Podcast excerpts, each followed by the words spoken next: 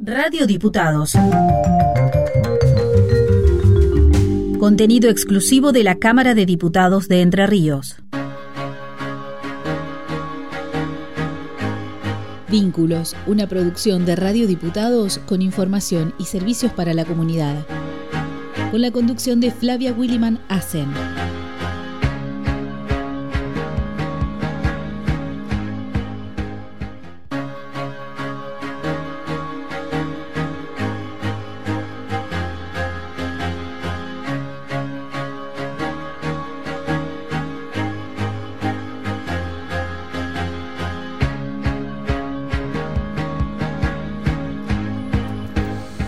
Hola, buen mediodía para todos, ¿cómo están? Hola Alfredo, ¿cómo estás? Hola Flavia, buenos días, buen mediodía. Buen, mediodía, como digo yo.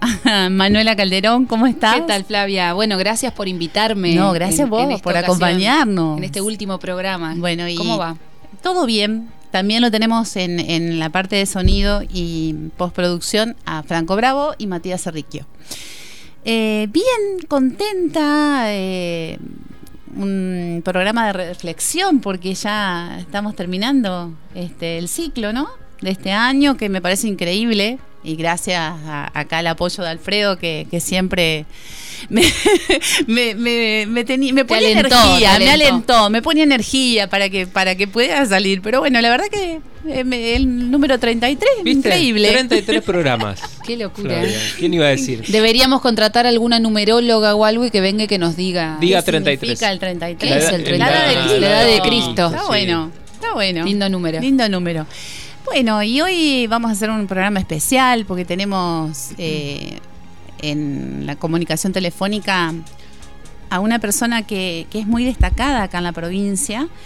Y vamos a hablar de, su ser, de, su parte como, como ser humano, como, como este, persona de común, como todos nosotros, ver ese lado, ¿no? Porque por ahí siempre escuchamos sus poemas, sus canciones, pero no vemos ese lado eh, íntimo, ¿no? De él que, que tanto nos, nos, brinda. Y todo lo que sabe de historia, ¿no? Ah, siempre estamos acostumbrados a escuchar que en realidad a mí me pasa que no, nos no me acostumbro, porque siempre que tenemos la oportunidad de hablar con él en alguna entrevista, nuestro rol periodístico, siempre te sorprende con algún dato que nadie sabe o que, o que muy pocos saben y que él sí te lo brinda con total generosidad. Exactamente, esa es la generosidad que tiene, ¿no? Tanto que aprender de él y todo lo que nos da y encima es entrerriano. Sí. es nuestro. ¿Y de quién estamos hablando? Estamos hablando de Roberto Romani. Así que lo tenemos allí en línea. Y hola Roberto. Buen día, buen día. ¿Cómo andamos? Buenos días a los tres. Buen día. ¿Multiplicado por cuánto será? Un montón. Un montón. El programa? Mucho, ¿no? sí, un montón. qué lindo. Un montón. Acá tenés una fan, una fan número uno, acá en la radio. Qué maravilla, qué maravilla la, la radio, digo yo. Y este, imagínate cuando yo estudiaba, yo primero eh, vivía en el campo y, bueno, me tocaban tareas rurales como a todas mis hermanas y todo, ¿no? Y no quería perderme nada. Yo escuchaba el show del minuto de Hugo Guerrero Martínez con mi mamá. Fíjate vos, en el medio de, del monte, ahí entre la vaca y los caballos, y mamá me hacía escuchar a Hugo Guerrero Martínez. Y yo tendría 8 o 9 años cuando venía con mi peticito de Charlos Carnero, este, para, para el tambo, este, yo soñaba con ser como Hugo Guerrero Martínez, y decir, estar en la ah. radio, leer libros, este, soñaba con grabar un disco, soñaba con editar un libro, ¿no?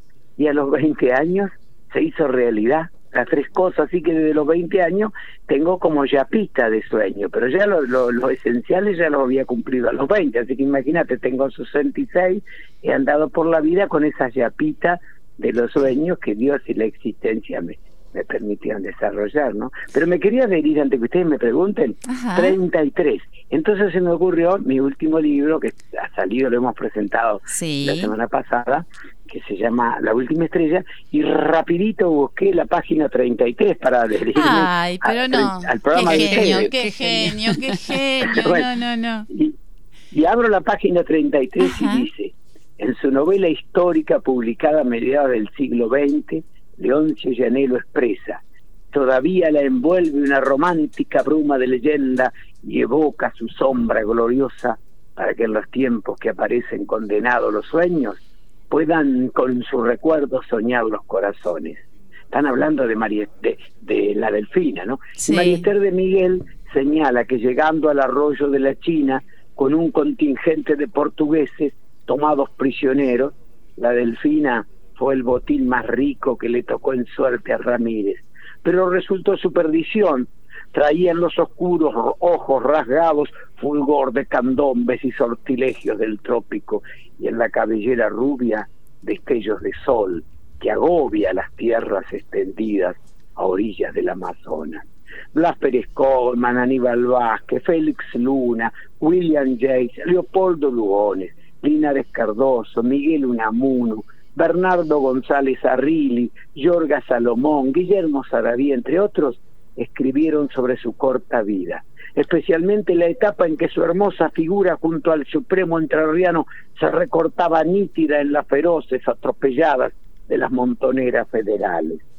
Desde el 6 de marzo del 2020, el brillo de sus ojos a través de la bella impronta creadora de mi amigo Vicente Cunio encendió de voluntades rioplatenses la sala Mujeres Entrerrianas de la Casa de Gobierno en Paraná, con el claro espíritu de una reivindicación necesaria.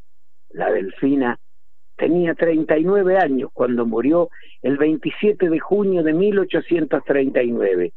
Descansa en el viejo cementerio de Concepción del Uruguay.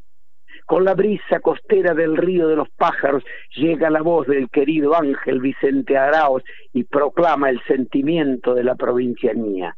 Delfina, tu muerte casi ignorada no desmerece tu gloria. Las guitarras entrerrianas rescatarán tu memoria, Delfina, la de Entre Ríos, la que endulzara los sueños del romántico cabrillo qué hermoso. Mira, página 33. Mira, eh, qué, qué entrerriana la página 33. Exacto, exacto. Justo hablando de Entre Ríos y de la y bueno, las mujeres. Cuánto ejemplo, ¿no? Cuánto ejemplo de Delfina. Claro, fíjense que hace ocho años ¿Mm? que cada 8 eh, de marzo eh, poníamos seis mujeres allí. Y a mí me daba un placer porque el gobernador a los pocos días eh, decidió bautizar a la salita, ustedes conocen, que está eh, enseguida de la de la privada de la gobernación, bautizar con el nombre Mujeres Entrerrianas. Y enseguida salió la idea de él, después de Mariel, de, de, de, darle sentido a esa sala y que todo el año quienes se reúnen allí o quienes entran a esa sala vieran rostros de mujeres destacadas de la historia. Así que cada año se fueron sumando y son 48, entre las que están actualmente expuestas y las otras que están en el Museo de Casa de Gobierno.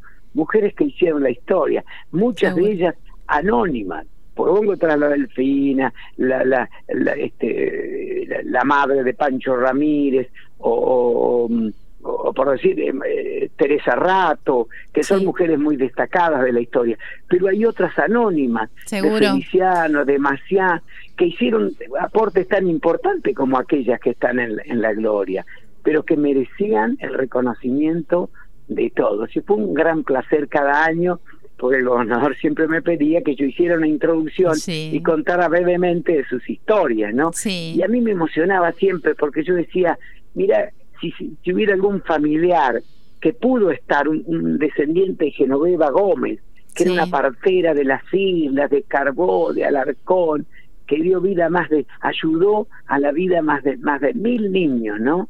Y se mm. murió allí, en el anonimato, con el reconocimiento de los pocos vecinos que conocían su historia. Y yo decía, qué lindo que algunos de esos que nacieron ayudados por sus mm. manos la pudieran ver allí, en la casa de gobierno, ¿no? Y que saliera del anonimato y que fuera reconocida y aplaudida por las generaciones futuras. Me parece que esas son las tareas más lindas que, que me dio la vida, ¿no? Seguro, seguro. Pero nosotros queremos conocer más allá, que algo, algo anticipaste en el principio, ¿no? Pero ¿cómo ha sido tu niñez? ¿Has sido curioso cuando era chico? fue hermosa, fue hermosa mi niñez. Yo viví 15 años en niñez y, y, este... En la Roque, ¿no? Eh, claro, eh, yo nací en La Roque, ¿Sí? pero a los tres días mi mamá y mi papá me llevaron este, al campo donde iba a vivir yo mis primeros 15 años porque no se podía estar mucho tiempo en el pueblo. Así que nací a los tres días, me mm. habrán abrigado, como se acostumbraba en esa época, aunque nací el 26 de enero, pero dice que me llevaron bien abrigadito, como se acostumbraba en aquel momento, ¿no? y a lugares medio oscuros. Pero seguramente cuando vi por primera vez la luz ahí en el campo, me deslumbró a tal, a tal forma que de tal forma que ya iba a ser para siempre mi lugar, el lugar de mis hermanas, de mis vecinos. Yo vivía en, un lugarcito apartado de las ciudades que se llama Pehuajó Sud. ¿No? Y a algunos kilómetros de mi casa estaba la escuelita del campo, a unos kilómetros la casa de los abuelos, y de los pocos vecinos que vivíamos allí, había descendientes de italianos, de judíos, de, las, de alemanes del Volga, de sirio libaneses, y con ellos compartí esa primera infancia de juegos con los pájaros entre los árboles, esperando las comadrejas de la noche, escuchando los sonidos del crespín a la siesta, mm. eh, viendo cómo 23 caballitos atados en torno a la, al, alambre que rodeaba la escuela eran los que nos permitían llegar este, a la escuela de regreso a la casa, este, y bueno, que eran dueños de nuestras aventuras, ¿no? El niño que aprende a andar a caballo descubre desde el lomo de un caballo todo el mundo, ¿no? Mira el horizonte, se mete en el monte, escucha a los pájaros y, ve la vida para siempre con los ojos de un gurí del campo, con ese asombro, con esa manera de entender que la naturaleza es lo más hermoso que podemos tener, ¿no? Y ese tiempo también de, de, llegar al lugar, ¿no? Porque tenía un tiempito para llegar, no era tan rápido, por eso es también la reflexión y, el observar, ¿no? Claro, es decir, pero hay, hay menos apuros. Los apuros vinieron después, cuando ya fui a vivir al pueblo, cuando fui a, a, trabajar y a estudiar en La Plata, porque mi papá me dice, mira, todos mis primos habían seguido trabajando en el campo, con mi padre, con mi tío, con los abuelos, ¿no? Pero yo quería estudiar y mi mamá me ayudó. No tenían un peso para ayudarme, pero tenían la voluntad de darme, darme fuerza. Y así fue que fui a conseguir trabajo en La Plata, después conseguí una beca, después vinieron los militares y me la quitaron, es decir, entre las cosas más leves que ocurrieron en esa época. Yo vivía en La Plata 75, 76, 77 la noche de los lápices, yo vivía en La Plata en ese momento, así muchos compañeros míos eh, perdieron la vida y otros regresaron mm. a su a sus provincias porque no podían resistir esa situación tan terrible, ¿no? Pero por mi misma este, viene ya con los genes, yo siempre pude ver como como Fellini la lluvia eh, eh, el sol entre la lluvia y pude ir separando las cosas terribles que me pasaban y, y ver la gente que seguía trabajando la tierra y la piel sensible de sus hermanos, que seguía mm. trabajando en este país hasta que hace 40 años recuperamos la democracia y yo estoy seguro que será para siempre, este, y empezamos a vivir una nueva etapa. Así que me quedaron esos eh, recuerdos como agridulce, ¿no? Como cuando uno dice una comida agridulce, bueno, me quedaron recuerdos agridulce, la alegría del título, de esos compañeros mm. que fueron para toda la vida y la tristeza de haber perdido algunos compañeros en esa lucha y de haber asistido ¿no? a, esa, a esa inauguración de ese triste periodo tan oscuro de, de la dictadura. Pero al final triunfó la palabra, los consejos de los profesores, la ayuda de tanta gente que encontré en La Plata, tanta gente buena, que me ayudó a subsistir en aquella etapa tan terrible y que me permitió volver a Entre Ríos con un título, una cantidad de sueños que fui este, haciéndolo realidad a través del tiempo, ¿no? Y la tenacidad también. Sí, sí, seguramente, seguramente hay que poner siempre. Yo le decía a, los chicos, a los compañeros de ruta en todos estos 20 años de la función pública, que hay que poner todos los días mucho mm. empeño. Y mm. fundamentalmente, este, cuando uno ocupa un cargo público y más en el área de cultura, ir siempre preparado a cada lugar que uno va.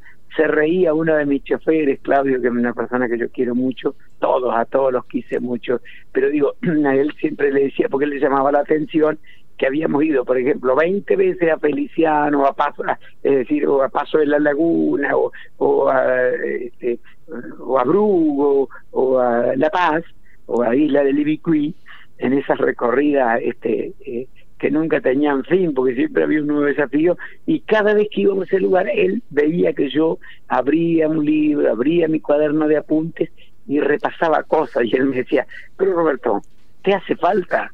Y yo le decía, sí, porque el vecino al que vamos a volver a ver mm. sabe toda la historia de memoria de que es niño de su pago. Y nosotros no podemos estar ajenos a lo que le pasó a ese pueblo, cómo surgió, cómo vivió y cuál es su actualidad.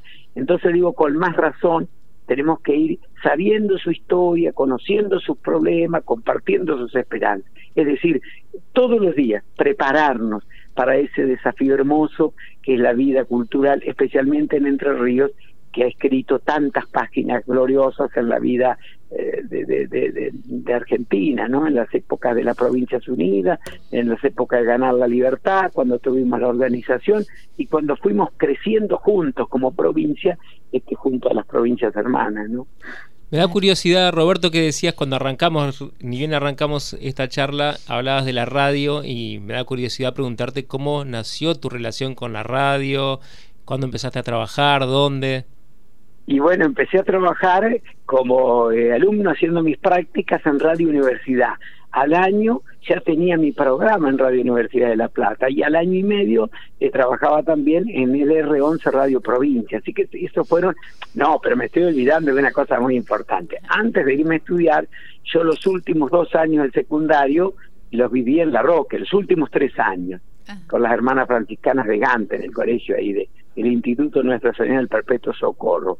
Y allí, además de hacer teatro, empezar a hacer música, integrar coro, todas las cosas que tenía ganas de hacer en el campo que no las podía hacer por las propias limitaciones, entre otras cosas, este, hice una suplencia, una suplencia ¿eh?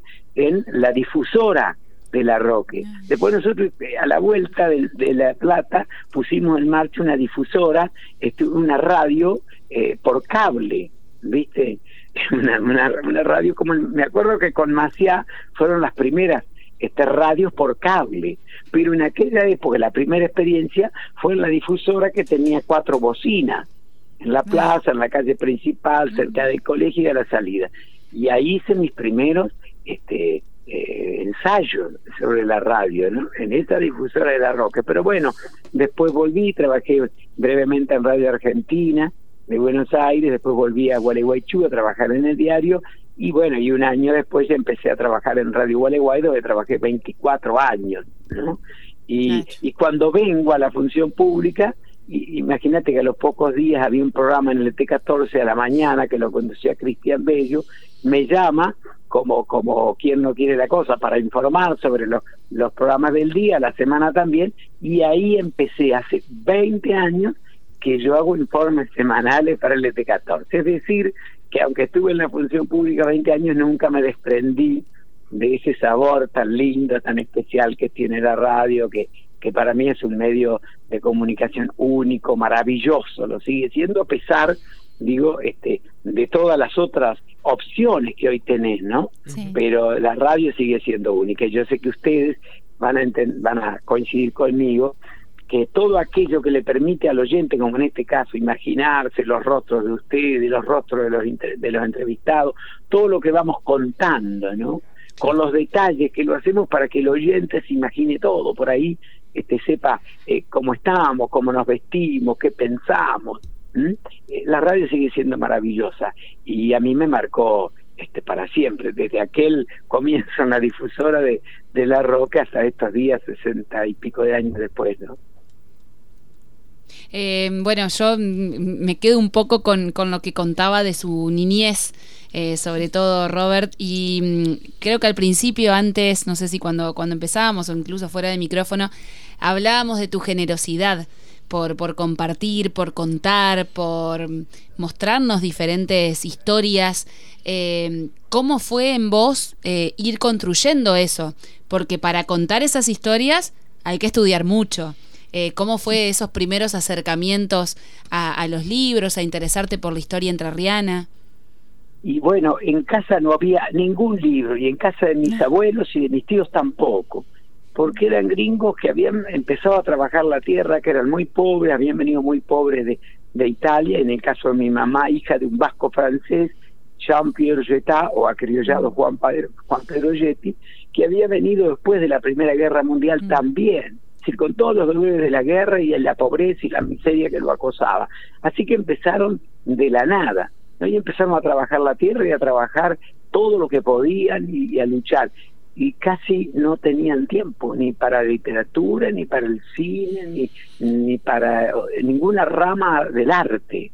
Sin embargo, este yo era absolutamente curioso desde ese momento y bueno, imagínate cuando descubrí la biblioteca de mi escuelita 91, Mariquita Sánchez de Torres, para mí fue como, como decía Borges, el, el, el más hermoso descubrimiento. ¿Eras de los que iba y, buscaba libros, se los llevaba, se podía alquilar? ¿Cómo era eso? Claro, claro, te prestaban los libros y tengo una anécdota muy linda, porque cuando tenía ocho años, la señorita Zulma periódicamente iba desligando la responsabilidad en algún alumno.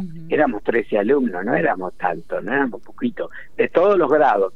Entonces yo iba dando, y, y, la primera vez que me dio a mí la responsabilidad de ser el bibliotecario por unos días, ocurrió un hecho muy, muy, muy lindo, porque pasaron como 15 días que yo estaba a cargo de la biblioteca de la escuela y la señorita Zulma él después de un recreo lo llama a todos y dice, bueno, quiero decirle que está ocurriendo algo muy triste para mí.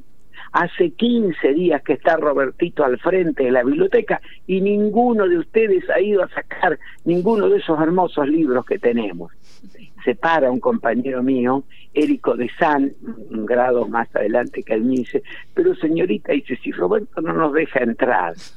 claro, la señorita Zulma me había dicho, vos sos el encargado de cuidar mucho estos libros, entonces yo no los dejaba acercar a la biblioteca, eh, bajo amenaza de pegarle y no sé qué hacer, no los dejaba acercar.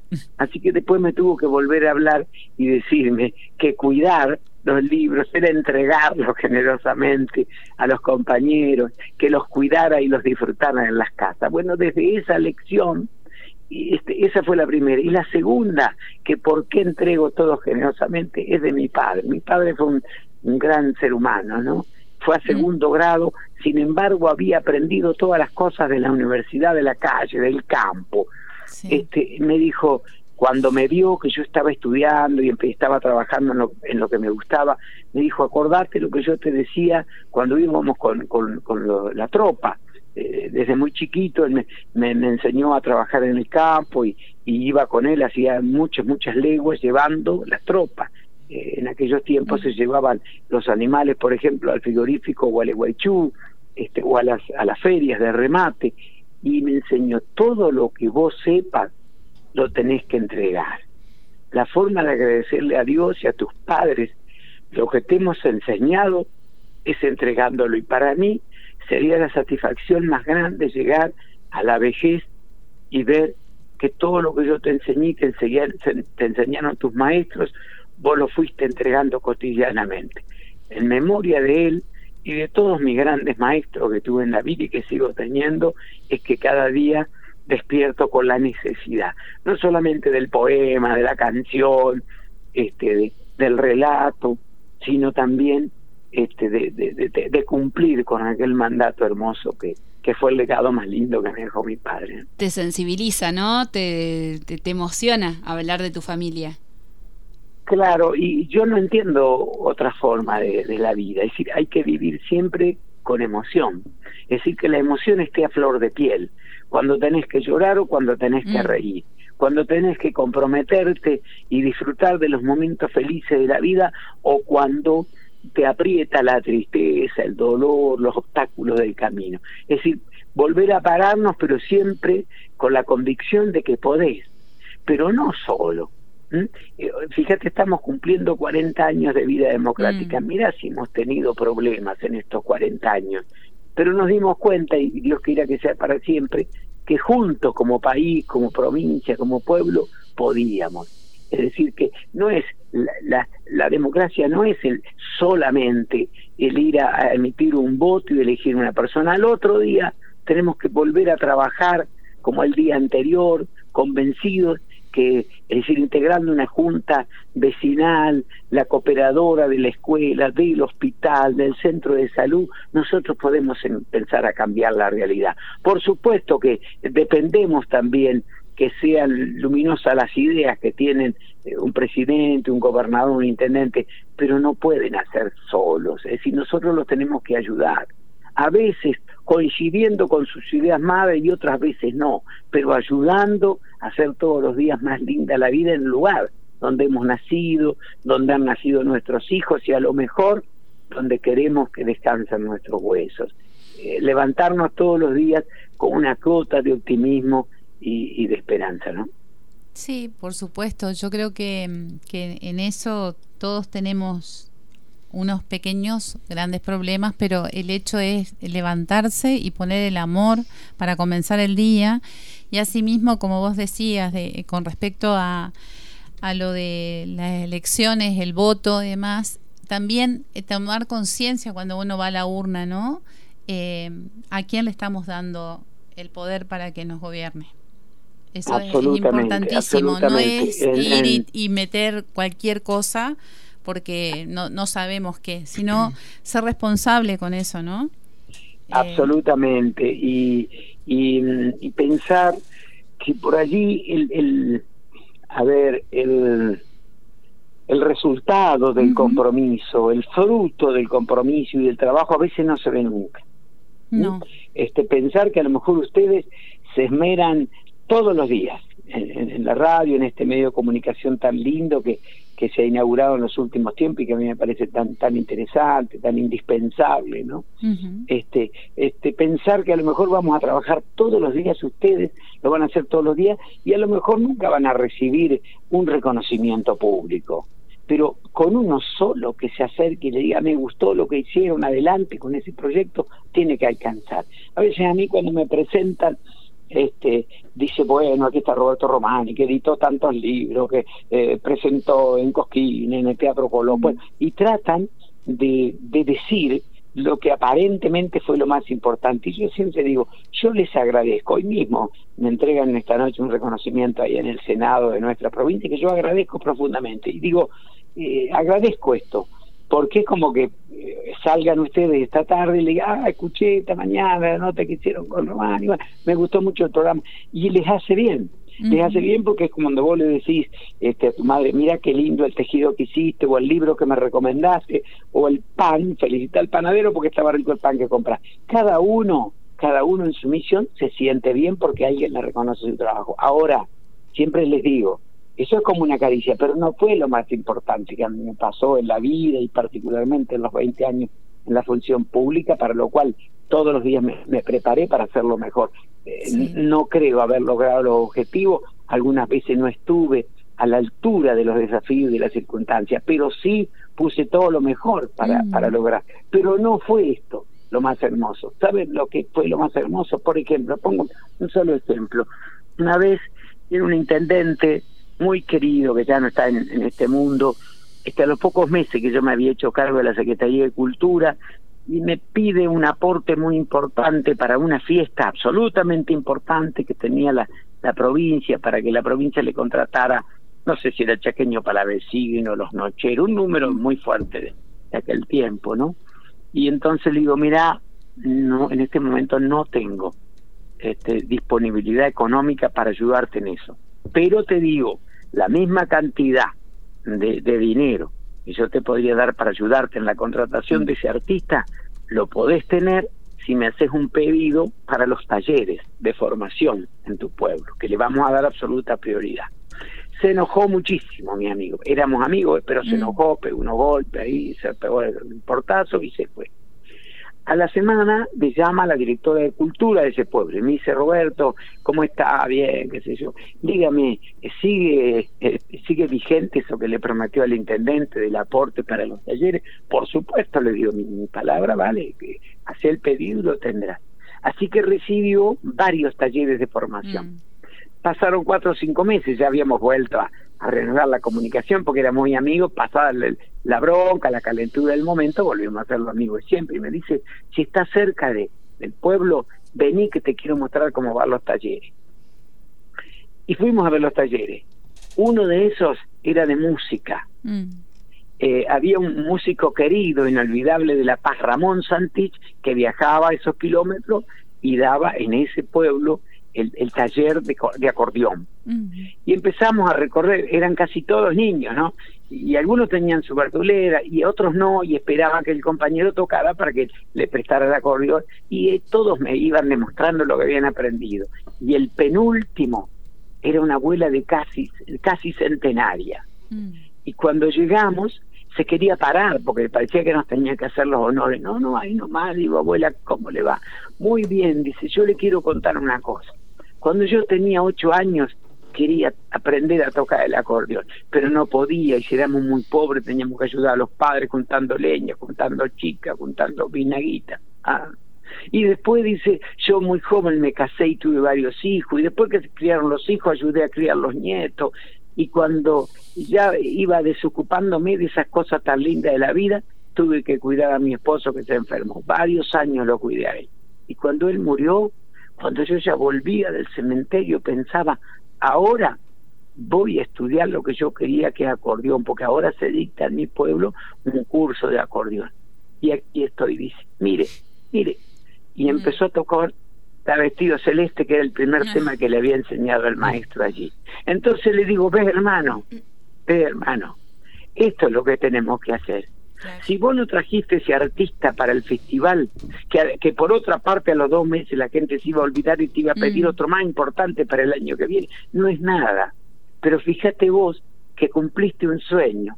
¿Quién se enteró de esto? No importa que no se haya enterado, pero vos hiciste posible que una persona al final de sus días pudiera concretar uno de sus sueños. Y este sueño se lo hiciste posible vos desde el municipio, que aprendiera un instrumento y otros aprendieron a pintar o a hacer una artesanía o subieron para hacer un gesto de ternura o de alegría en un escenario a través del teatro. Esa es la alegría, de ver que uno solo de tantos talleristas agradecía porque le habías puesto alitas de libertad en sus manos, como es la mm. cultura. Qué hermoso. Bueno, Roberto, eh, nos quedaremos charlando toda la mañana y yo solamente quería preguntarte eh, cómo es tu vida hoy, o sea, cómo son tus días ahora que ya no estás en la función pública, por lo que entendemos, ¿no? No, no, no, me faltan, diez, ¿cuánto? 12 días. Una semanita. No, estoy, estoy eh, trabajando muchísimo porque aunque les parezca mentira, las, trans, las, transiciones, las transiciones este, son, son difíciles para algunos casos. Digo, ¿Y no vas a seguir? Eh, difíciles no en el sentido de, de, que sean problemáticas por la persona que viene, no, te imaginas que yo soy funcionario hace 20 años, así que sí habré pasado mm. eh, eh, estos momentos, pero quiero decir, hay que facilitarle lo más posible a las personas que vienen, así que yo he colaborado con muchas instituciones, como lo he hecho en los últimos años como asesor cultural, y para que todo estén en las mejores condiciones para las autoridades que vengan y les facilitemos todo lo que sea posible a quienes vienen a partir del, 10 de diciembre. ¿Y, vos ya terminás entonces tu gestión? ¿Vas a seguir desde otro lugar?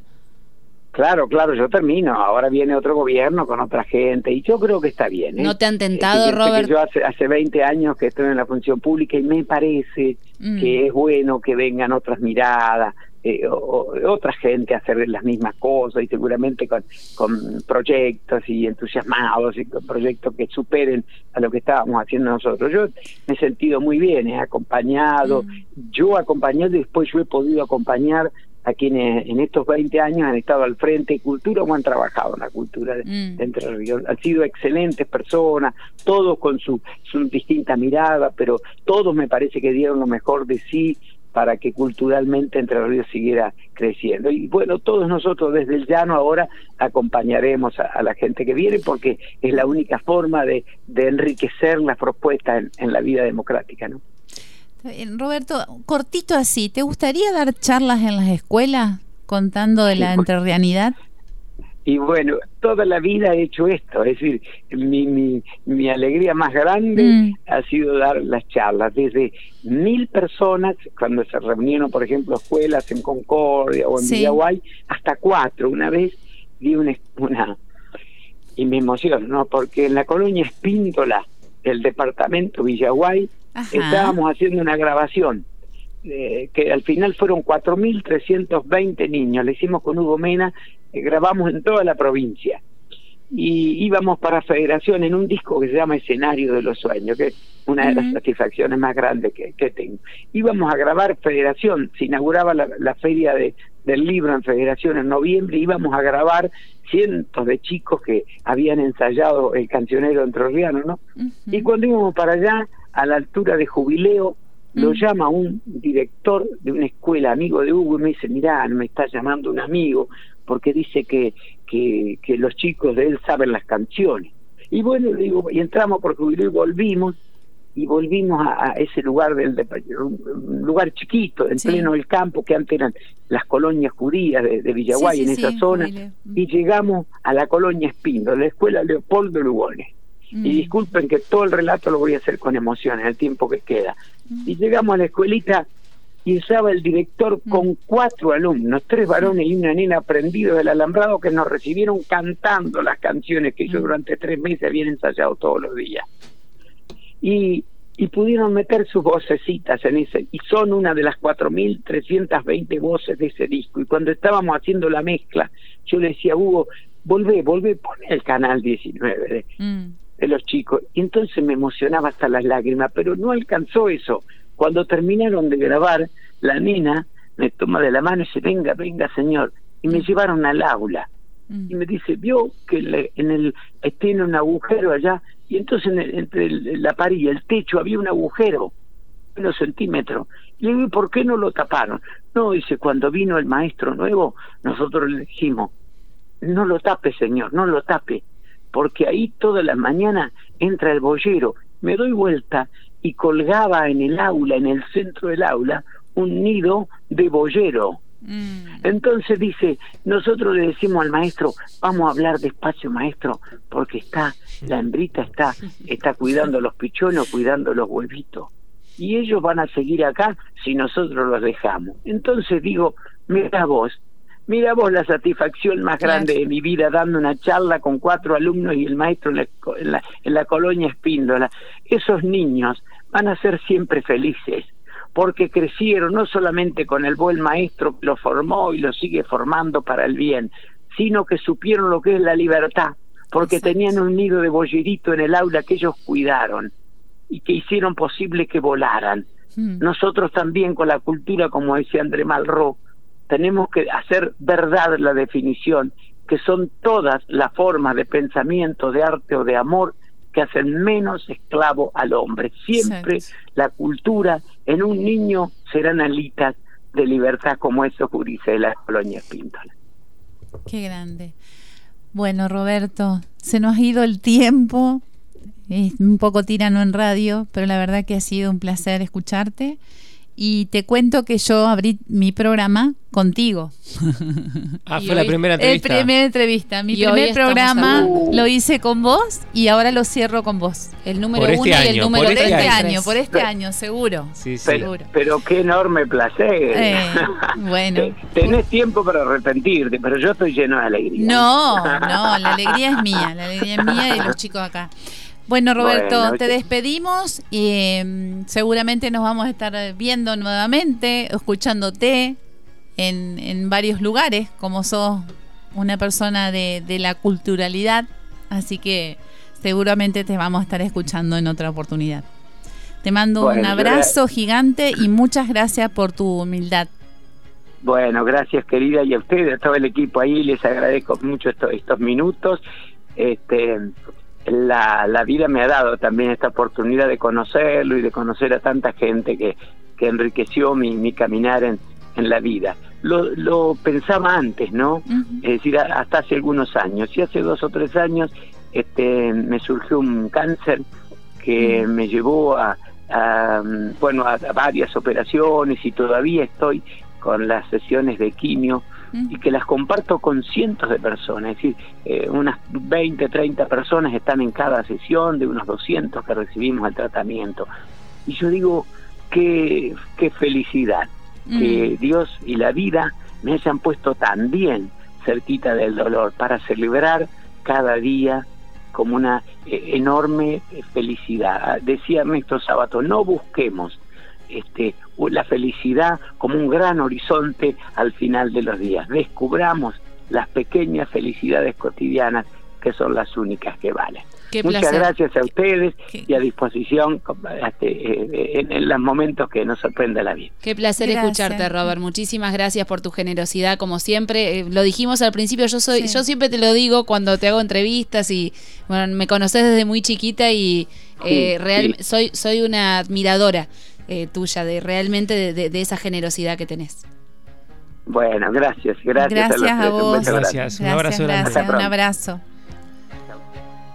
Bueno, ahí pasaba Roberto Romani, como dije, eh, en la apertura de este año y en, el final de este año, ¿no? El 1 y el 33. Exacto. ¿Y el año que viene? ¿Qué será el, año, que, viene? El año que viene no sabemos, veremos, a ver qué, dicen las nuevas autoridades, si nos ofrecen a los empleados este, de planta y ustedes yo creo que van a continuar.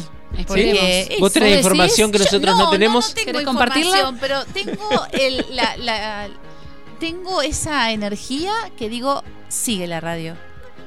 Bueno. No sé.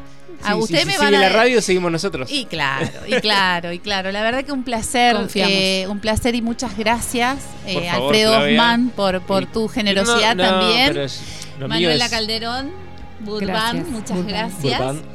Y eh, el, bueno, Franco el, inigualable. El, inigualable. Franco Bravo, muchas gracias por, por siempre estar. Y también a Mati, porque los he molestado mucho, pero bueno, me han apoyado siempre. Y la verdad que hacen un equipo hermoso. Y nosotros te agradecemos a vos. Seguramente van a, vamos a seguir todos. Sí, te agradecemos, te agradecemos a vos porque de nada, las ganas que le pones para hacer este programa. Por animarte. Y además que nos traes cositas. Eso no, no. Siempre, hay que decirlo que siempre o caramelo o, saumerios o, hoy trajo chipá. siempre con esas ofrendas. Eh, que no, no y seguro en se realidad, lo merecen, por eso. Claro, y nunca llega con, nunca con las manos vacías. nosotros, nosotros te abrimos nuestro corazón. seguro, seguro. No, pero tampoco dejar de agradecer a las autoridades salientes, ¿eh? que incluso, bueno, eh, al secretario de la Cámara, quien me insistió. Sí, es verdad. Eh, yo sinceramente decía, no, yo no, no puedo hacer el programa. Y él eh, me insistió y me dijo podés. Así que muchas gracias al doctor Carlos Aboldelli por el apoyo y también obviamente al presidente de la Cámara. Ángel Gian. Sí, lo decíamos en el cierre del, no en el cierre, sino en el transcurso del programa anterior, que estuvimos charlando también con Andrea Fercher, de la importancia de que como decíamos, este es un medio de comunicación pluralista, donde están todas las voces expresadas, pero eso es así porque hay una decisión política de, de Seguro, y también decirlo, o sea, yo nunca tuve condicionamiento para hacer el programa, yo elegía el tema y lo hacía. Exactamente. Eh, nunca Así que agradezco eso también. Y ojalá siga así. Eh, sí. Sí, seguimos el año que viene. Seguro. Porque aparte, si, si esto termina así, con tanta generosidad y tanta gratitud, sí. Eh, creo que vuelve son buenos, buenos augurios y eso vuelve. eso vuelve, así que seguramente el año que viene estaremos. hacemos el programa 1 de nuevo con Roberto Romani. No, vamos a seguir. ¿Cambiamos? por supuesto. Lo vamos a convocar. como cábala. Y esperamos que ya lo podamos tener aquí en piso. Eso estaría bueno. Ojalá estaría, bueno. sí, seguramente. Seguramente. Con toda la fuerza que él tiene, seguramente lo vamos a tener. Gracias, Flavia. No, gracias a ustedes. Gracias. Un saludo. Y hasta pronto. Un saludo a la audiencia hasta pronto. Un saludo a la audiencia que, bueno, me supo entender que eran mis comienzos. bueno, gracias a todos.